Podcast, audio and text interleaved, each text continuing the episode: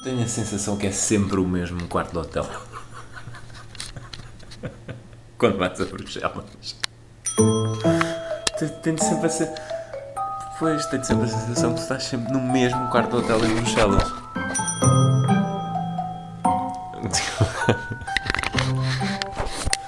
Não estás? Mas estás-me a ver a mim.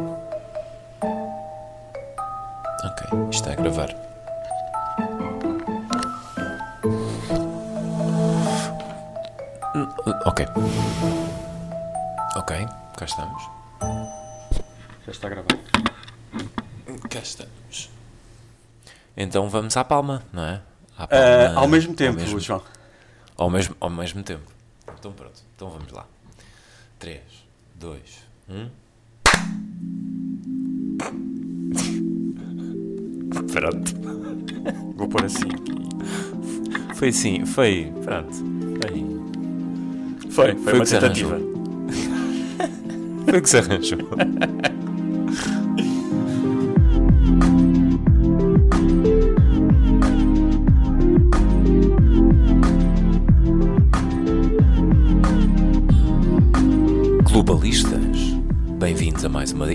Uma edição.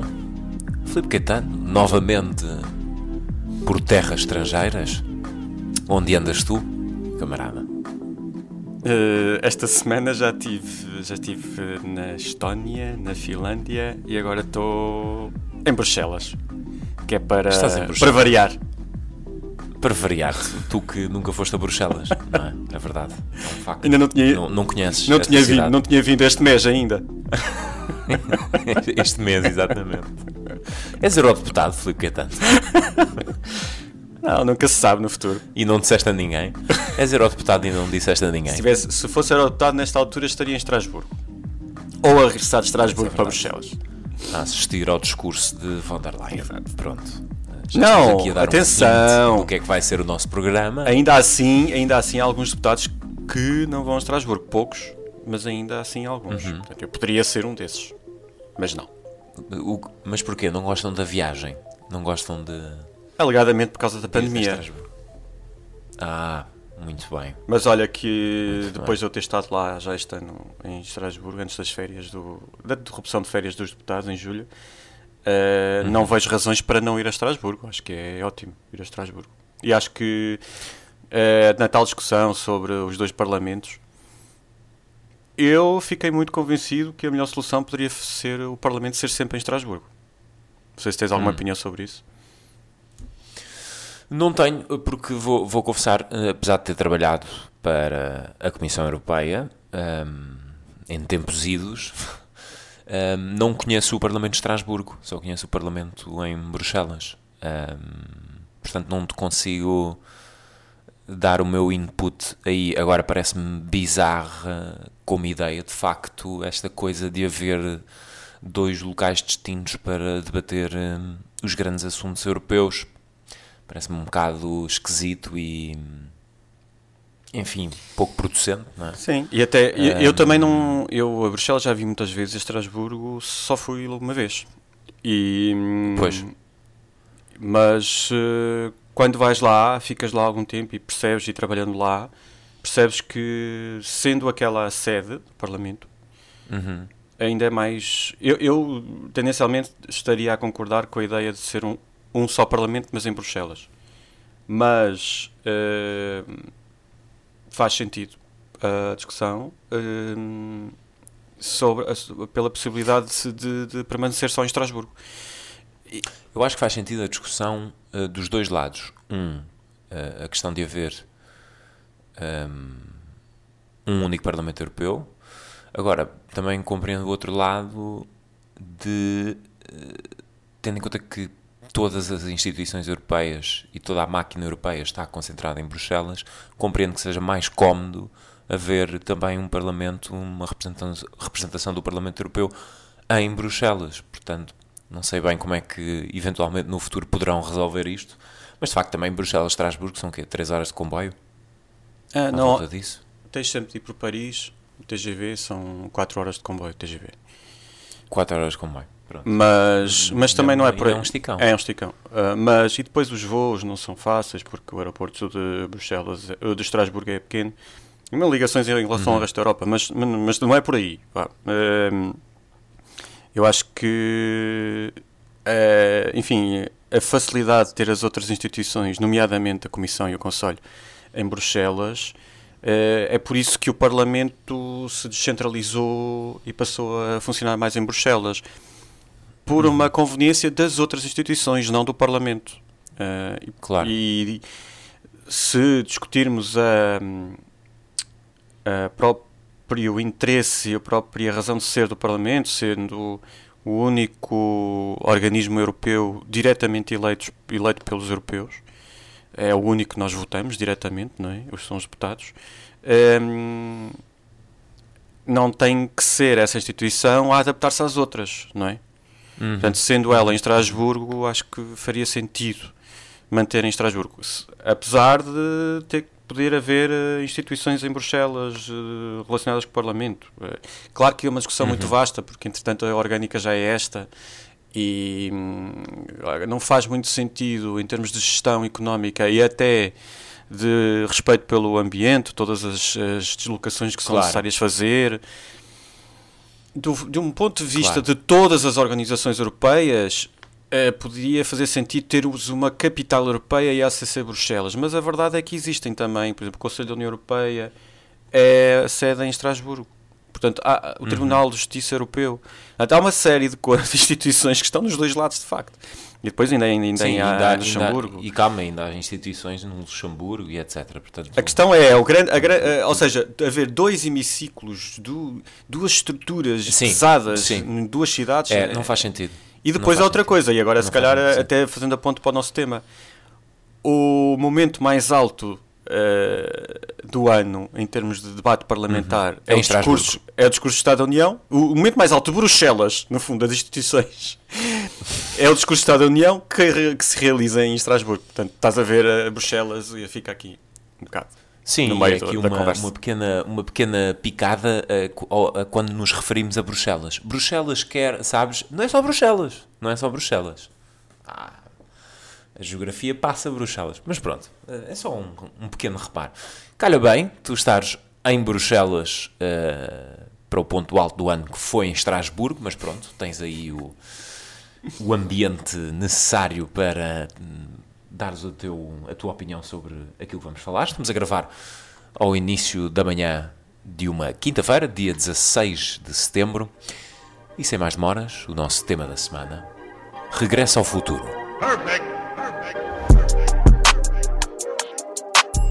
It was Robert Schuman who said, Europe needs a soul, an ideal, and the political will to serve this ideal. And Europe has brought those words to life in the last 12 months. In the biggest global health crisis for a century, we chose to go it together so that every part of Europe had access to the life saving vaccines. In the deepest global economic crisis for decades, we chose to go it together with Next Generation EU. And in the gravest planetary crisis of all time, again, we chose to go it together with the European Green Deal. We did it together as a Commission, and I thank from the bottom of my heart my outstanding College of Commissioners for the enormous support during that time. We did it together as a parliament with 27 member states, as one Europe, and I think we can be proud of it.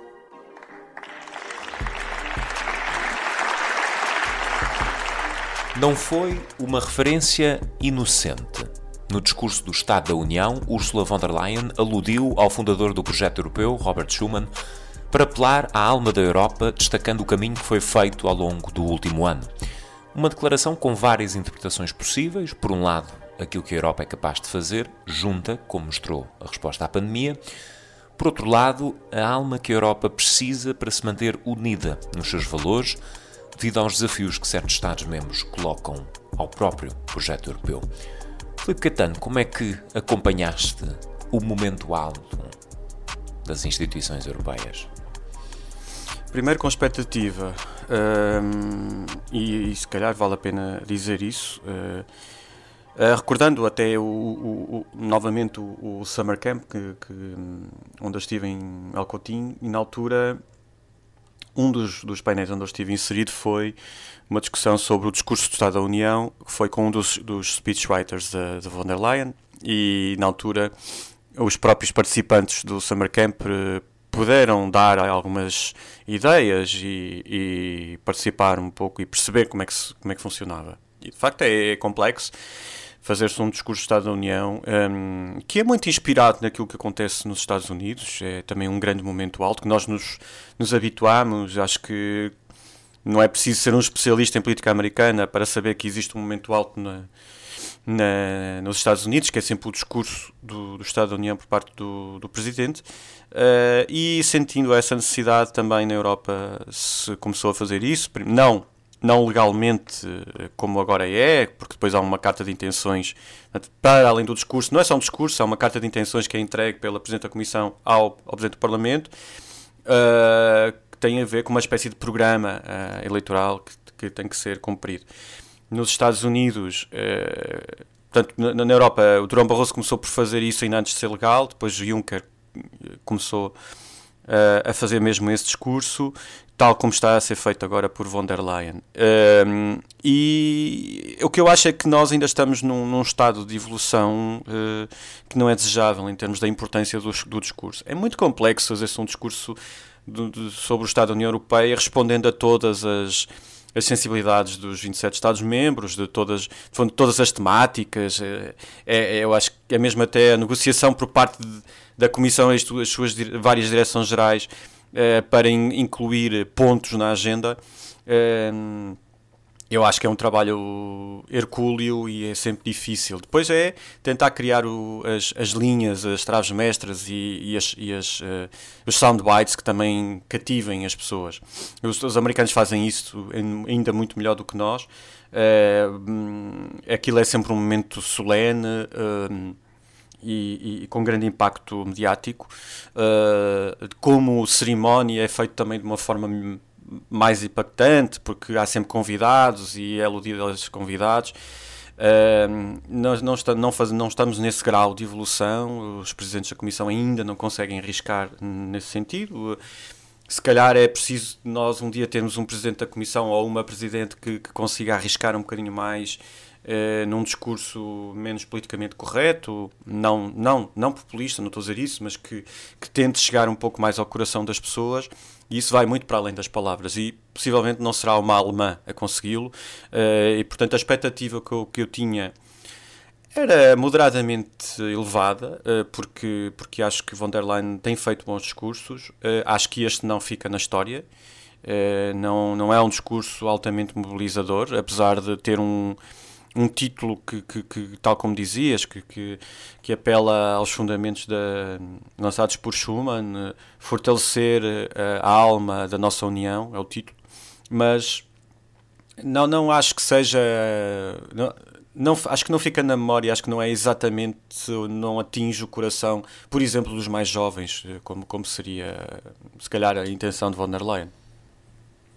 Eu, eu, eu confesso que eh, das partes que gostei mais foi essa alusão à alma da Europa, precisamente por reconhecer, ter a honestidade de reconhecer eh, as fragilidades internas que existem dentro do, do projeto europeu. Um, as notas que eu tinha acerca disto é, é precisamente sobre, sobre essa, essa, esse reconhecimento. Eu acho que von der Leyen parte aqui para para esta declaração com, com duas dinâmicas interligadas que acabam por caracterizar a posição e o momento atual da União Europeia, que, que é um uh, as divergências internas e dois a própria fraqueza uh, no plano internacional.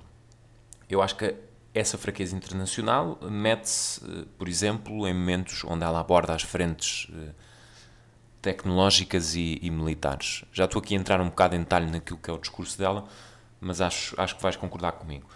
Eh, nós ouvimos, e de uma maneira pouco usual para um, um grande representante europeu e um grande líder europeu, sobretudo um líder responsável por uma instituição uh, europeia, ouvimos van der Leyen dizer e sublinhar que é preciso uma maior independência militar dos Estados Unidos. Eu achei isso muito, muito interessante e mais à frente também podemos uh, aprofundar isso. Ela basicamente abre aqui a porta à criação de uma força de uma força militar comum, mas primeiro, como ela própria admitiu, um, é preciso que os próprios Estados-membros se entendam. Um, neste ponto, França tem sido uma das maiores vozes uh, e uma das maiores defensoras da ideia. Vai haver até no próximo ano uma cimeira da defesa uh, que será encabeçada conjuntamente por van der Leyen e por Emmanuel Macron. Vai ocorrer durante a presidência rotativa da União por parte de França, mas não é não é um tópico inocente nem, nem aleatório, porque Emmanuel Macron tem sido, tem sido dos grandes defensores desta ideia. E eu estou curioso de saber como é que isto se pode também concretizar, tendo em conta as, as, próprias implicações para a NATO. Eu tinha referido a frente tecnológica apenas porque a von der Leyen acabou por, no discurso, anunciar uma, um act, uma declaração própria de, de, de atuação a propósito dos, dos chips eletrónicos eh, ela falou de, da necessidade da Europa de se tornar mais independente do mercado asiático. Eh, semicondutores. Sim, eventualmente também, eh, não apenas por uma questão de competitividade, mas eventualmente também entrando aqui nos territórios da cibersegurança. Portanto, nessa parte eu acho que ela identificou bem também aquilo que são, são desafios futuros e reconhecendo essas, essas fragilidades. Um, isto para dizer que, eh, olhando para essa fraqueza na cena internacional, o reconhecimento de, de, das divergências internas, ela sabe que uh, a Europa tem de competir mais internacionalmente se quer mesmo posicionar como um ator uh, mais influente e mais do que um projeto puramente enfim, económico, de mais-valia económica, que é o que, no fundo, projeta um pouco a força hoje em dia da, da União Europeia, sendo a terceira ou quarta maior economia do mundo eh, no seu todo. O problema é que, de facto, um, construir esse, esse ator global que a von der Leyen quer um, implica essa arrumação interna, como estávamos a, a frisar há pouco a tal dinâmica das, das divergências internas. O respeito pelos valores, o respeito pelo Estado de Direito, o respeito pela liberdade da imprensa, são, são, são assuntos que têm de ter eh, consequências eh, muito claras para os Estados-membros eh, que acabam por não cumprir com esses, com esses ideais. Eu penso que a União Europeia não pode ambicionar ser uma força de influência externa pelos seus valores, quando dentro de casa não consegue que os seus membros, Estados-membros como a Hungria ou a própria Polónia, uh, acabem por respeitar esses, esses próprios valores. tu recentemente tiveste também outro exemplo que mostra um pouco a falta de concertação das respostas da, da União Europeia, sobretudo na questão migratória, com o caso do, do Afeganistão. E mais uma vez a Europa não conseguiu alcançar, não conseguiu chegar a um, a um entendimento e ter eh, uma política, uma decisão política migratória e de asilo coerente e, e unificada. Por isso é que eu acho que aquela aquela alusão e aquela referência a Schuman é uma tentativa também de mexer com a consciência de, de cada Estado-membro, olhar no fundo, para aquilo que foi possível alcançar conjuntamente com a experiência da pandemia, certo, eh, com, com também muitos pontos e muitos defeitos que ela uh, omitiu nesta intervenção, uh, mas essencialmente o plano de resgate financeiro, um, a estratégia para a vacinação, que apesar daqueles sobressaltos logísticos iniciais, como é normal, não, não correu nada bem. É? Um, mas pronto, pensar nestes, nestes bons exemplos e, e ser capaz de, de, de, seguir em frente, porque a alternativa é continuarmos neste, por este caminho, com, com, com uma, uma, espécie de corrosão interna, de contestação aos valores e aos, aos ideais que, que, que, resumidos numa metáfora, acabam por ser o equivalente a um tiro no pé, uh, e assistirmos a um colapso gradual de um projeto que faz, que faz todo o sentido, que faz todo o, sen o sentido de existir e que tem capacidade para se projetar e afirmar globalmente ainda mais, seria pena não o conseguimos fazer porque não nos conseguimos entender dentro de casa. Acho que uhum. é um uhum. pouco isto também uh, o, o, core da intervenção dela. Sim, eu concordo uh, contigo. Um, em termos de, de, de diagnóstico, a uh, von der Leyen tocou vários pontos importantes. Uhum. o que eu acho é que se pede mais, mais do que isso, não é? Um, não podemos só estar assentes em, se calhar, uh, abordagens líricas sobre o que é que é o nosso propósito. Temos de facto de fazer uma reflexão sobre o que é que nos une. E é muita coisa. Uh, e viajando pela Europa e conhecendo os vários países, há de facto uh, valores que são comuns, independentemente de, das geografias e até das. Uh, dos legados históricos, porque há legados históricos muito diferentes, não é? Uh, agora estando na Estónia, uh, enfim, é um país que tem independência de 30 anos, é, foi um país que hum, durante o século XX foi ocupado pelo regime nazi e, e depois pela União Soviética.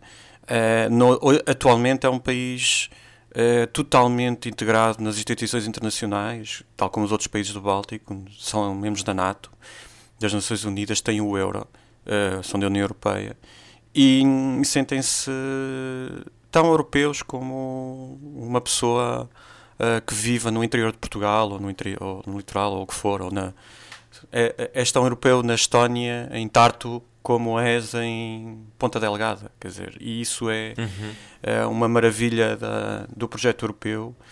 Uh, e, e, e, muitos dos valores são iguais uh, independentemente da religião, eles luteranos na Estónia ou, ou, protestantes ou totalmente católicos no Corvo, quer dizer, é, e, e partilham no dia a dia uh, vivências idênticas. E isso é uh, a maravilha da Europa, quer dizer, e, e da Europa como projeto, o, o, o o projeto europeu, que, que é um desafio dos nossos dias, nós, nós somos atores nesse, nesse projeto, que estamos agora numa fase de, de reflexão importante por causa de, de haver tensões nessa discussão. Eu acho que a, a discussão sobre o que é ser membro eh, da União Europeia deve ser altamente politizada. Sou completamente a favor que haja discordâncias uh, dentro de, de, um projeto único. Uh, não, não gosto de unanimismos um, eh, e por isso acho que devem, devem, devem emergir atores, atores fortes. Mas isto não quer dizer que eu concorde com posições que são muitas vezes influenciadas por, uh, por ação externa mal intencionada, como por exemplo da Rússia ou da China, que não têm, uhum. que não têm uh, como vontade ajudar o projeto europeu. Eh, mas miná-lo.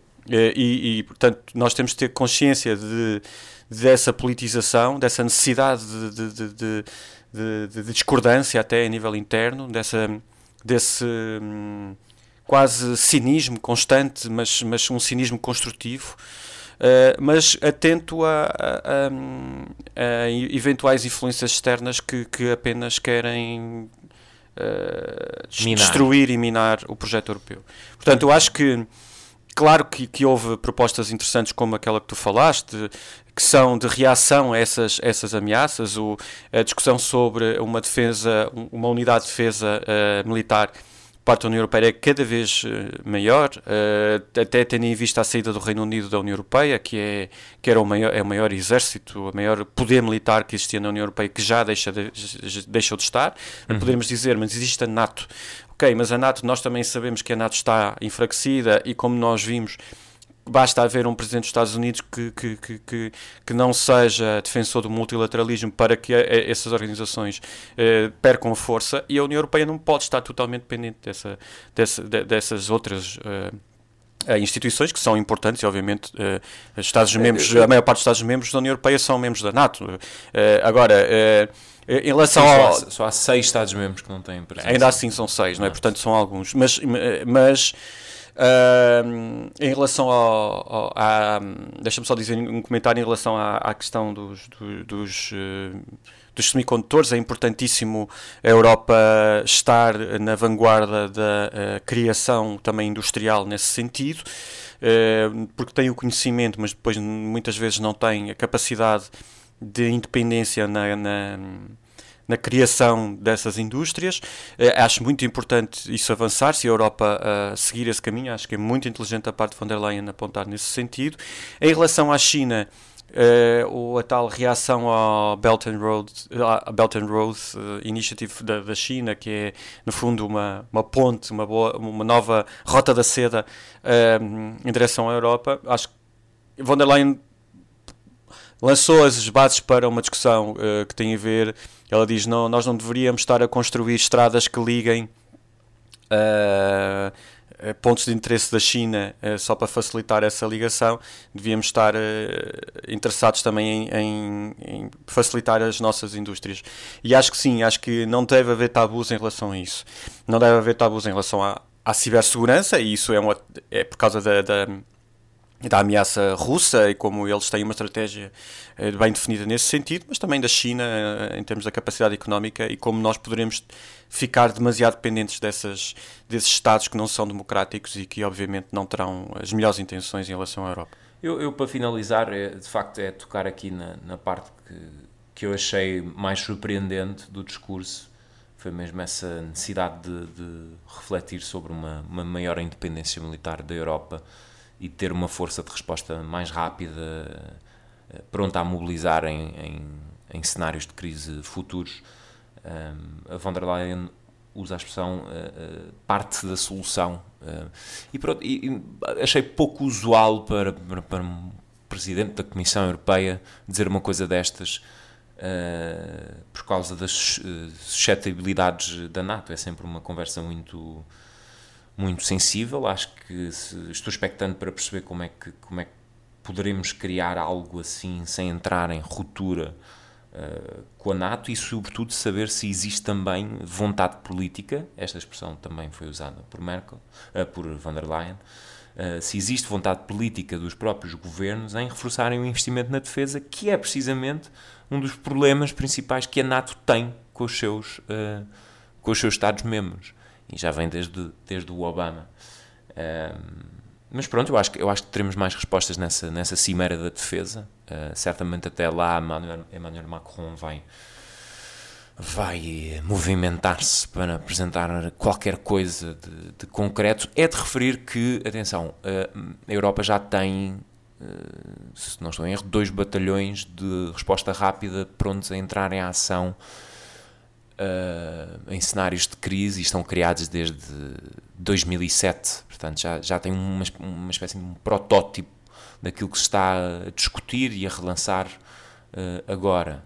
O problema é que foi sempre uh, underfunded no sentido de recursos humanos e nunca houve um grande consenso relativamente à sua ativação, mas tem, mas tem efetivamente, tem efetivamente essas essas forças. O problema é que o projeto não funciona. Mas pronto, é algo que está a ser relançado agora. Filipe, fechamos aqui o nosso tema da semana. Vamos para as nossas embirrações e distinções. É já na próxima semana que chega ao fim o ciclo de 16 anos de Angela Merkel na liderança da Alemanha com as eleições para o Parlamento. As últimas sondagens mostram a CDU de Merkel a ser ultrapassada pelo parceiro de coligação SPD, com o ministro das Finanças Olaf Scholz na frente. A CDU, que governou o país em 50 dos últimos 70 anos, poderá mesmo registrar o seu pior resultado eleitoral de sempre. E Filipe, depois daquilo que foi um início fulgurante, o que é que aconteceu aos verdes? Uh, o que aconteceu foi que uh, a Annalena Baerbock uh, não está, mostrou não estar preparada para, para assumir a chancelaria. Ela teve aqui um, um pico de, de, de, já em junho, né? em junho, uh, ela chegou a liderar uh, por algum tempo as, as sondagens, uh, ultrapassar os 20%.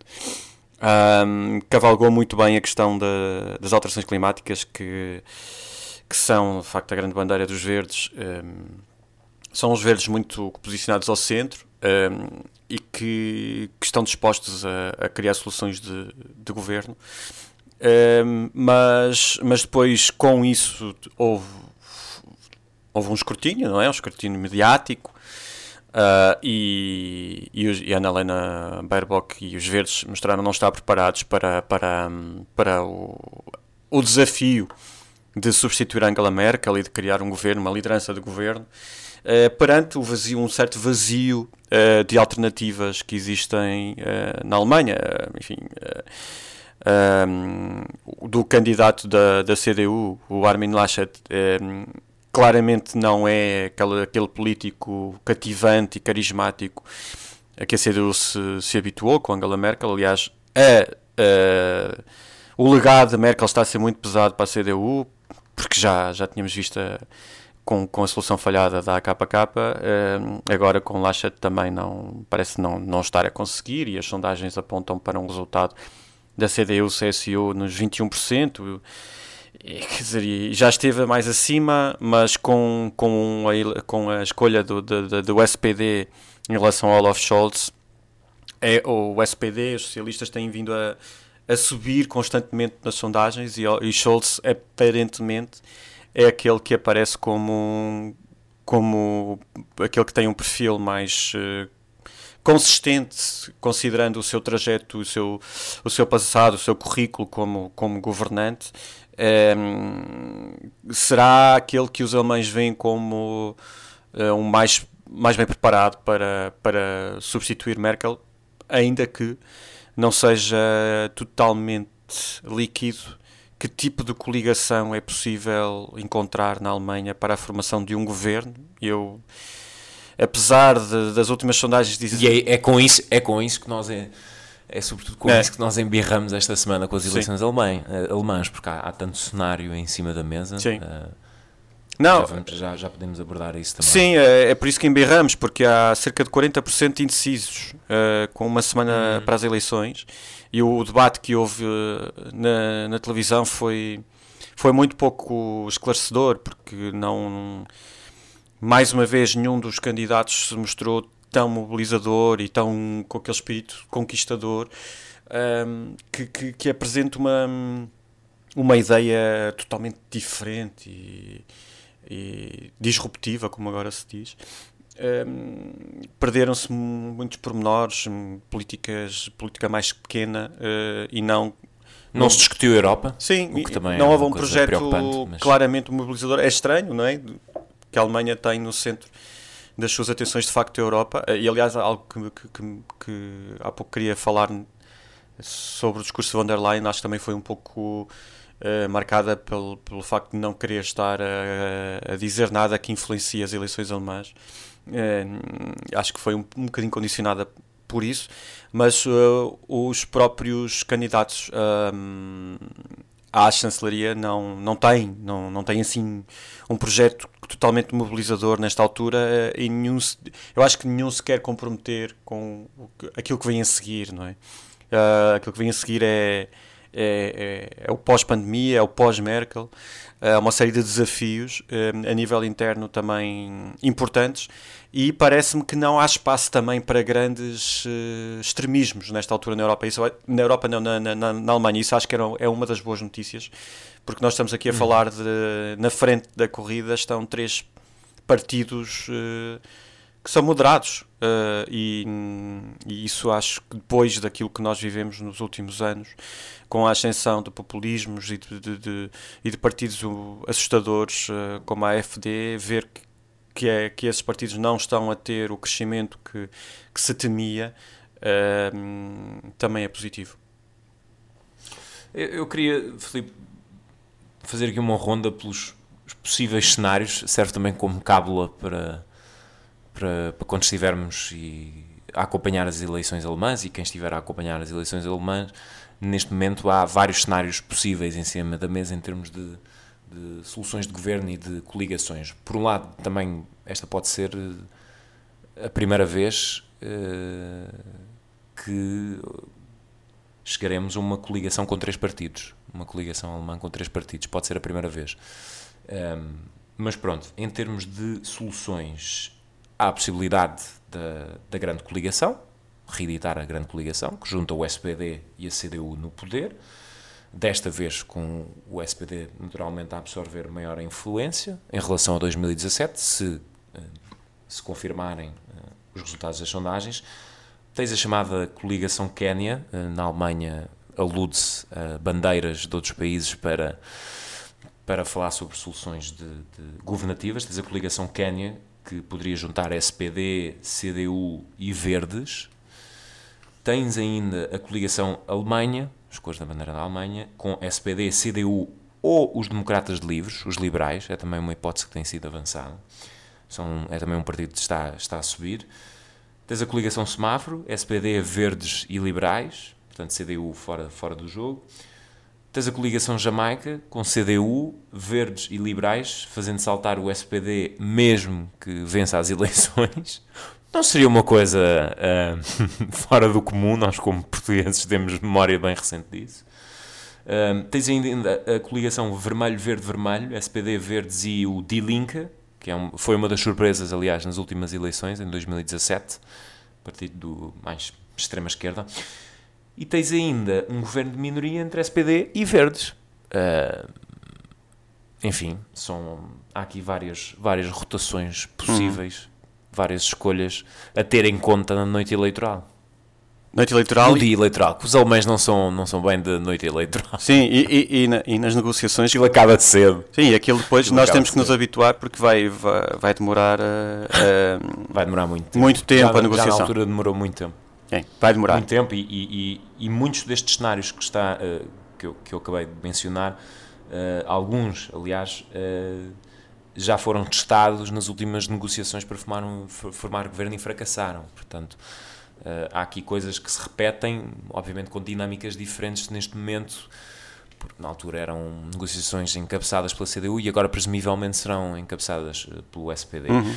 Eu acho que aqui também foi que, que, destacar um pouco o projeto do SPD, que veio de um, de um longo, longo caminho até esta até esta reviravolta em 2017. Aquilo foi bastante catastrófico para o, para o SPD falou-se muito numa passagem a partido insignificante ao ser absorvido na grande coligação pela, pela, pela CDU e, e, essa, essa travessia no deserto na altura acabou mesmo por uh, ditar a queda do, do Martin Schulz, que era, que era uma, enfim, globalmente seria uma figura mais uh, exciting, mas internamente viu-se que não, aquilo não, não funcionou. E tu, tu falavas há pouco do trajeto da CDU e de facto também é revelador, porque já em 2017 os resultados foram muito maus para, para a CDU, que de certa forma já, já mostrava como a popularidade da CDU estava em declínio, mas ainda se aguentava devido à popularidade de Angela Merkel. Sim, mas a CDU e, tinha e acima dos 30% e, e agora está sim, sim, a 21, não é? Quer dizer, é um... mas, mas, já, mas, exato, mas, já, mas também já estava, já estava em queda porque, porque teve resultados muito maus nessas, nessas eleições. Pronto, e agora esta, esta, esta, esta crise da CDU é, é muito mais expressiva uh, uma vez que, que, a Merkel vai sair, como tu disseste, uh, a CDU escolheu um um candidato que, que, não é consensual, o Laschet.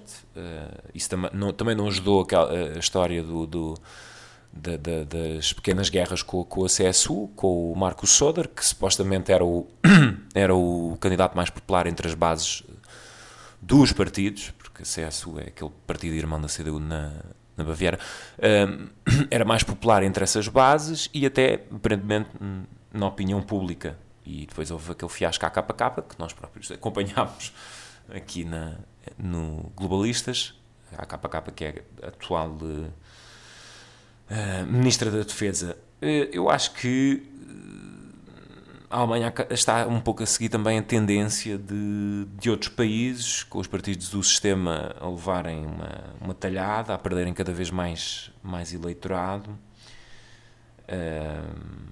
ainda mais no caso da CDU, quando perdem vozes de liderança. É? Uhum. Há um ano, Filipe, há um ano a CDU tinha 40% das intenções de voto. Uhum. Sim, sim. Deixa-me só. Está nos 23,5. Só dizer em relação. Ao, de facto, é, é, totalmente imprevisível o que vai acontecer. Uh, suspeito que no próximo episódio, episódio, ainda vamos falar um, pouco, um bocadinho sobre isso, mas. Um, em relação à, ao D-Link que tu falaste, que é a esquerda, é tipo o bloco de esquerda uh, da, da Alemanha, um, uhum. Eles estão nos 6%, que é abaixo, uhum. uh, do, muito abaixo do que eles conseguiram nas últimas eleições, que tiveram 9%. Uh, na Alemanha uhum. só te consegues ter assento parlamentar a partir dos 5%. Uh, por cento. Uh, estão ali mesmo no limite. Uh, sendo que a solução de governo mais rejeitada, segundo as sondagens, mais rejeitada pelos alemães é a solução SPD Verdes Die Linke. É aquela que, que é considerada. A solução ainda muito mais à esquerda. Muito mais uhum. à esquerda e, portanto, é, ah, muito possivelmente vai, vai, vai ser encontrada uma solução ao centro, com os eh, liberais outra vez a aparecerem como, como uma hipótese.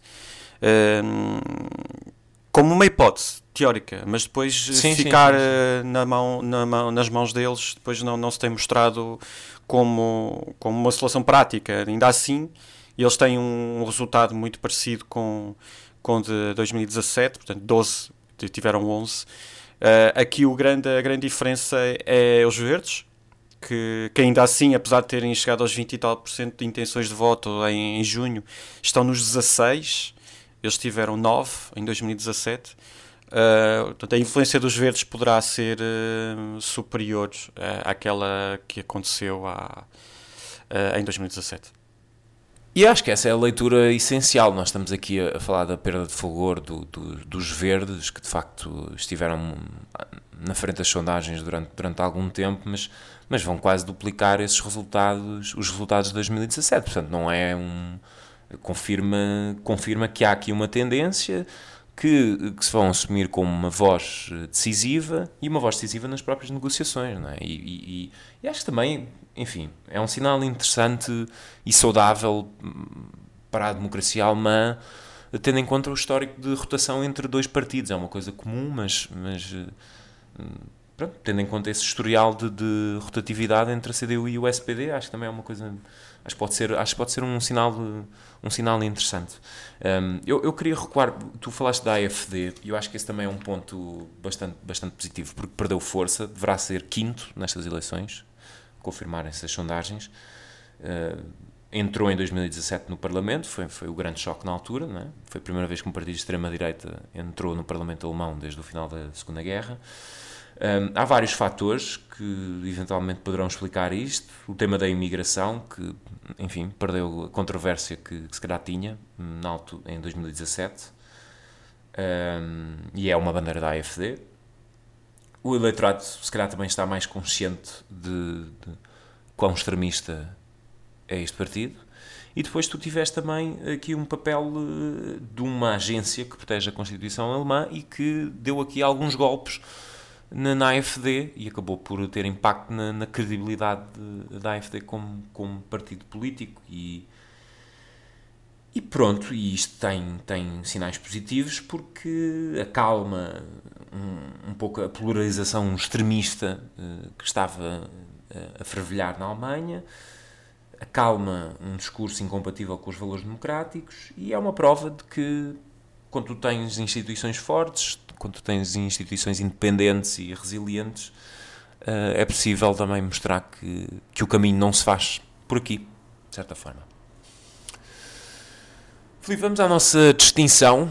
É uma distinção chega com uma semana de atraso, praticamente, mas eh, força de, de agenda. É, nós só gravamos nesta data e é uma distinção em memória de Jorge Sampaio, uh, o antigo Presidente da República, uh, falecido aos 81 anos.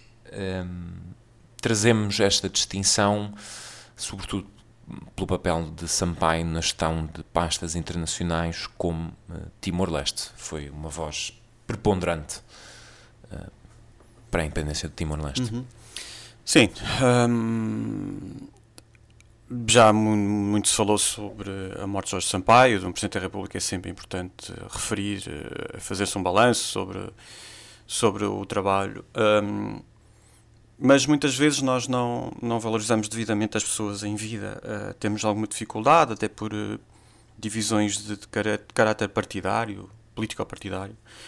Uh, e Jorge Sampaio nunca escondeu que é socialista, Uh, e houve com certeza muita gente que discordou das suas posições, nomeadamente a nível de política interna. Com... Ele teve, enfim, dois mandatos muito turbulentos, com a saída de Durão Barroso, a eleição, portanto, a escolha de Santana Lopes, a, a saída de Santana Lopes, a entrada de José Sócrates. A bomba foi, atómica. Uhum. Foi, foi, foi um, foram dois mandatos extremamente atribulados, mas também a nível internacional. E, e, acho que vale a pena destacar o seu trabalho um, e a sua importância uh, uh, durante o processo de, de independência de Timor-Leste. E isso foi devidamente assinalado também nas cerimónias que tiveram lugar no, no Mosteiro dos Jerónimos, que foram muito dignas. Ao, uh, muito, muito bonitas. Uhum. Sublinhando precisamente o caráter de dignidade do Presidente Sampaio, e até ao lado das emoções, uh, mais do que, do que a pessoa faz em vida, também aquilo que, que deixa uh, para trás, para além de, obviamente, o nível sentimental, familiar, das pessoas que mais próximas. Uh, mas para um político é essencial perceber como é que ficam as marcas da sua, da sua passagem pelos cargos. E, e mais do que a política nacional, a política internacional, nomeadamente a, a marca que Sampaio deixou eh, na, nos timorenses é, é indelével e, e, fica, fica. É um amigo. Fica na história. É um amigo. É muito mais do que amigo, ele foi um influenciador das, das sensibilidades a nível internacional. Uh, o seu papel foi importantíssimo e é muito bom para Portugal e acho que é um dos respeitos e uma das, dos agradecimentos que nós poderemos dar a um Presidente da República é também aquilo que ele fez por esta. por, por saber ter colocado Portugal ao lado dos timorenses numa altura muito difícil e hum, Portugal sabendo também o seu lugar histórico de ocupação, não é? Porque Portugal esteve lá ocupando aquele território durante muito tempo, mas e depois saiu de forma que a história depois deverá contar com mais uh, ponderação, mas na altura em que os timorenses precisavam de ajuda, Portugal e o seu Presidente da República estiveram ao lado, do lado certo da história. E, e por uhum. isso uhum. Sampaio é, é, representa um, um bem maior e, e acho que é o, o, maior elogio que se pode fazer a um Presidente da República é, também ouvir as declarações de, de Ramos Horta ou Taro Matano Roac ou a carta enviada por Xanana Guzmão sublinhando uh, como Jorge Sampaio foi importante, representando Portugal, porque obviamente Sampaio não era só o Sampaio, era o Presidente da República. E acho que, hum, que deve ser sublinhado isso e por isso a, a nossa distinção. Fica a nossa distinção, Felipe. Uh, nós estamos a gravar uh, sem um marco. era importante regressar àquela entrevista mítica na, na CNN. Jorge Sampaio com um inglês perfeito, eh, terá sido um dos momentos decisivos para colocar Timor eh, no tema da agenda mundial e essa intervenção foi, foi enfim, extraordinária, extraordinária, uh, irrepreensível. Um, tens razão, já muito foi dito, já muito foi escrito. Um, pessoalmente, fica à memória do meu primeiro presidente, uh, aquilo que foi o meu primeiro presidente, fica à memória, sobretudo, eu acho, de um homem bom e, e acho também assim que deve ser recordado. And I also finally would hope that we would receive, the international community would receive, signs from the part of the Indonesian government that we are, in fact, all concerned with the solution. This has not, unfortunately, been the case.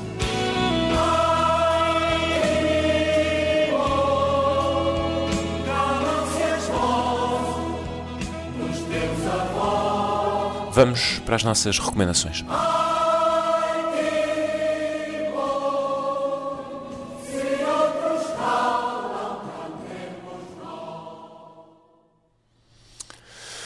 Ora, nas recomendações trazemos mais uma cábula para a noite das, das eleições alemãs. Um, a noite, eu continuo a dizer noite, mas os alemães não, não são disto. Isto é força do hábito e, e força da experiência interna. Mas um, trazemos uma cábula para as eleições alemãs. Uh, desta vez, esta semana não há, não há filmes, não há séries, não há coisas boas que só o Felipe é que traz. Eu não, eu não trago esses repousados.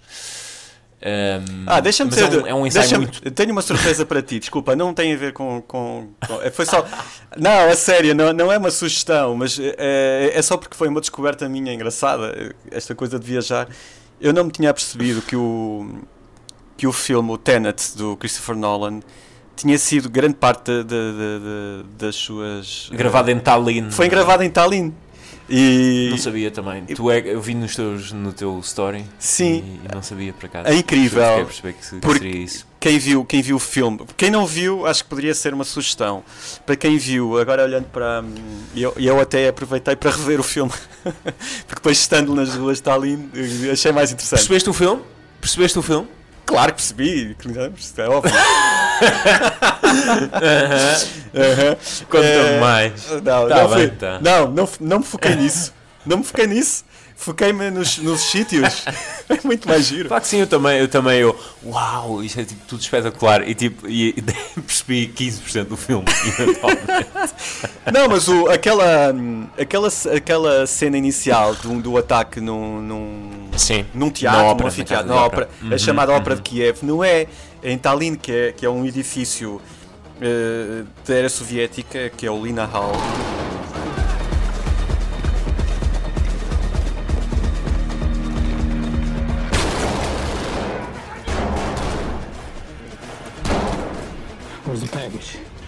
Code check.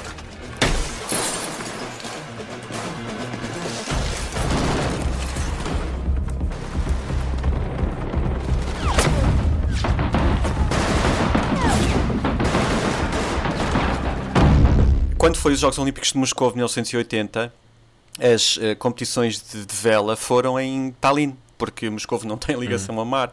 Então tem uma enorme estrutura um, que agora está meio abandonada, mas dentro dessa estrutura tem um, um anfiteatro espetacular, que é aquele que aparece no Tenet. E pronto, aquela cena inicial sim, sim. é toda ali. e depois, grande parte, até a, perseguição de carro é, é, nas, é em Tallinn. É, portanto, há vários sítios engraçados. Uh, que, e uma, um dos sítios, portanto, onde tem uma, um, uma, uma zona que é nos caminhos de ferro, onde o, o, o, o ator é Uh, está uma cena em que ele que toma o comprimido sim, sim, e não sei o quê. Sim, ele é capturado é, por um é, serviço é, de informação. Acho, é junto a uma, a uma zona de, de Tallinn que eu conheci, uh, parece uma espécie de LX Factory, como em Lisboa, onde tem uma, uma obra do Bordal 2. Portanto. Hum não aparece no filme, mas, mas uh, enfim, uh, viajar pela Europa tem estas coisas. Eu desconhecia totalmente que o Tenet tinha sido filmado em Tallinn. E, Tenet, e, adorei ter Pronto, conhecido olha, isso. Eh, fica, fica uma recomendação é. informal: Tenet Exato. vale a pena. Tudo o que é Christopher Nolan, eu acho que vale a pena. Boa sorte. Boa sorte a ver o Tenet. E se. Uh, Pronto, não, é, não é um filme óbvio. Se encontrarem uma explicação para aquilo. Eu acho que estava, eu acho que estava eh, sempre, eu, eu de minuto a minuto estava a tentar fazer uma pausa no meu cérebro que era, o que é que, ok, será que eu estou a perceber isto? Pronto, mas fica o desafio, é um filme espetacular, apesar de tudo, do, do Christopher Nolan. É, sim senhor. Uh, em termos a tua da sugestão, nossa recomendação, lá. uma sugestão, uma sugestão. Não, não, sem problema. Uh, acho que faz sentido falar disso.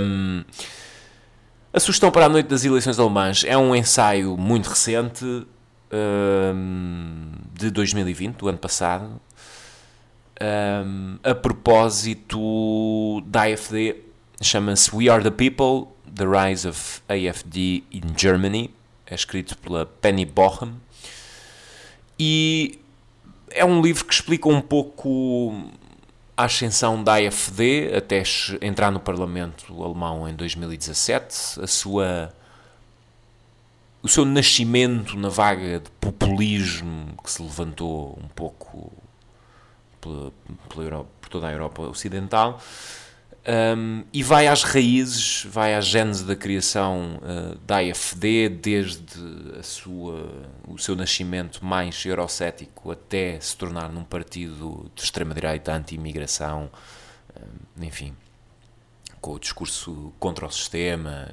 etc, etc.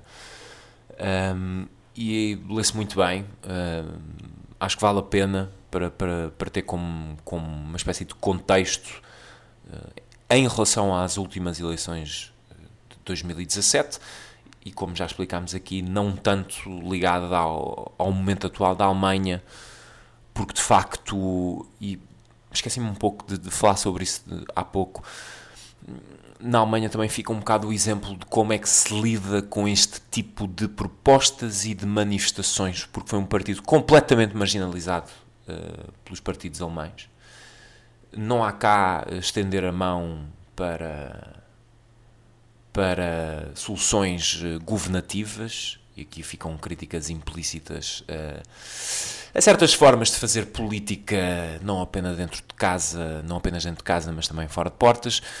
Um, fica um pouco o exemplo de como, um, como é possível uh, desconstruir certas narrativas com debate público, com estratégias políticas coerentes e incompatíveis com os valores democráticos e, outra vez, com instituições fortes. Deixamos a recomendação uh, nas nossas notas.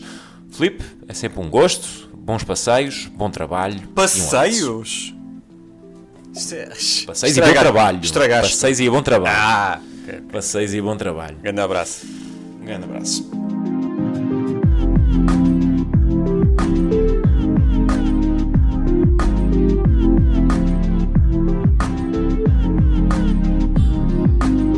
Globalistas é um programa de Felipe Caetano e João Povo Marinheiro, com produção 366 ideias e edição de Marco António.